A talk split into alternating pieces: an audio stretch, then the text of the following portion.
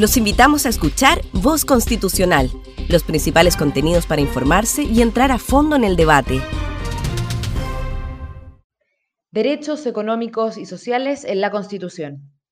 Después de la Segunda Guerra Mundial, la mayoría de los países en el mundo han ido incorporando a sus constituciones derechos económicos y sociales, teniendo la mayoría su inspiración en la Declaración Internacional de Derechos Humanos de las Naciones Unidas y en particular en el Pacto de Derechos Económicos, Sociales y Culturales que Chile ratificó en febrero de 1972. Por cierto, la Constitución actual de Chile ya incorpora algunos derechos económicos y sociales, tales como el derecho a la educación, a la salud, a la sindicación, a la libertad y seguridad del trabajo y a la seguridad social, establecidos en el artículo 19. A diferencia de las libertades clásicas o de los llamados derechos civiles y políticos, que demandan abstención por parte del Estado y que se erigen como límites del poder, los derechos económicos y sociales exigen una actuación positiva por parte de terceros para su satisfacción y un diseño adecuado de política pública para estos fines. En el proceso constituyente chileno es importante discutir, primeramente, sobre la pertinencia de incluir estos derechos, como tales, en la Constitución. La Constitución de Estados Unidos no incorpora los derechos económicos y sociales. La alemana incorpora al efecto solo grandes principios que los jueces constitucionales han usado con gran deferencia hacia los poderes electos. La española establece los derechos, pero la forma en que se aseguran es competencia de los poderes políticos. La Constitución suiza los establece como objetos estatales y no como derechos reclamables ante la judicatura. Si de todas formas la Convención Constitucional estima pertinente incluirlos como derechos propiamente tales, debe analizarse con mucho cuidado la forma en que ellos eventualmente se incorporarán en la Constitución. Específicamente, cuáles se desean incluir, con qué alcance y cómo se espera que estos se materialicen. El mayor riesgo al que se encuentra expuesto el proceso en esta materia es que todas las demandas sociales se intenten plasmar en la forma de derechos constitucionales, lo que no solamente puede terminar por desvalorizarlos, pues su constitucionalización no asegura su goce, lo que generará gran frustración en la población, sino que puede provocar una serie de conflictos entre poderes del Estado. Inclusión de derechos sociales en la nueva Constitución. Si bien ha habido una tendencia a ir incorporando derechos económicos y sociales a las constituciones de distintos países, sobre todo latinoamericanos, surge la pregunta de si este reconocimiento constitucional se ha traducido en la práctica a un mayor acceso a servicios sociales por parte de la población más vulnerable.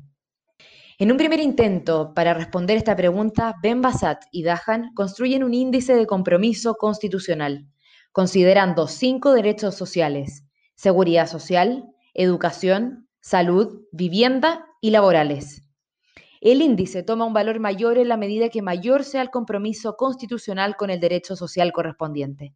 Usando una muestra de 68 países, los autores no encuentran un efecto robusto del compromiso constitucional con los derechos sociales y las políticas públicas, excepto en el caso del derecho a la seguridad social. En un trabajo más reciente, Charlton and Burstake estudian el efecto de incorporar los derechos constitucionales a la educación y a la salud en el gasto público.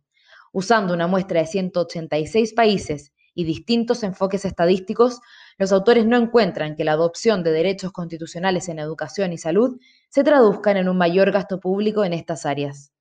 En el mismo sentido, Edwards y García, en un estudio que relaciona los resultados de los alumnos en la prueba PISA con las constituciones de sus países, concluyen en forma categórica que no hay evidencia que permita concluir que la inclusión del derecho a la educación y su extensión incidan en mejor calidad de los sistemas educativos, siendo variables más importantes los antecedentes socioeconómicos de las familias y los insumos escolares.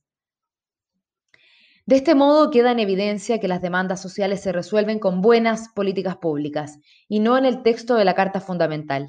En esta materia, las constituciones solo deben contener directrices para que el legislador sea capaz, en cada época, de decidir de qué manera el Estado puede contribuir al bien común, resguardando la libertad y responsabilidad de las personas de satisfacer sus necesidades, eligiendo entre alternativas de oferta diversa.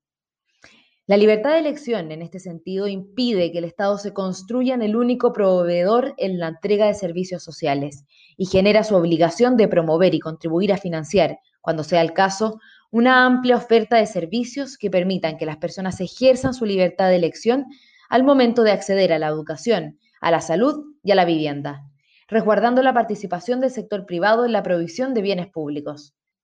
Los derechos económicos y sociales que eventualmente se consagren en el nuevo texto deben admitir, en consecuencia, una provisión mixta.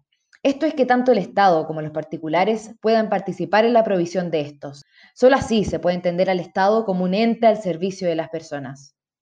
Los derechos sociales, de ser incluidos en la Constitución, deben serlo en la forma de mandato de acción al legislador, de modo que, a través de la materialización de políticas públicas, sean los gobiernos y los parlamentarios, como representantes de la voluntad soberana de cada época, quienes determinen el mejor camino para su satisfacción, distribuyendo, de acuerdo con los compromisos adquiridos frente a la ciudadanía, los recursos públicos escasos de manera equitativa entre el universo objetivo.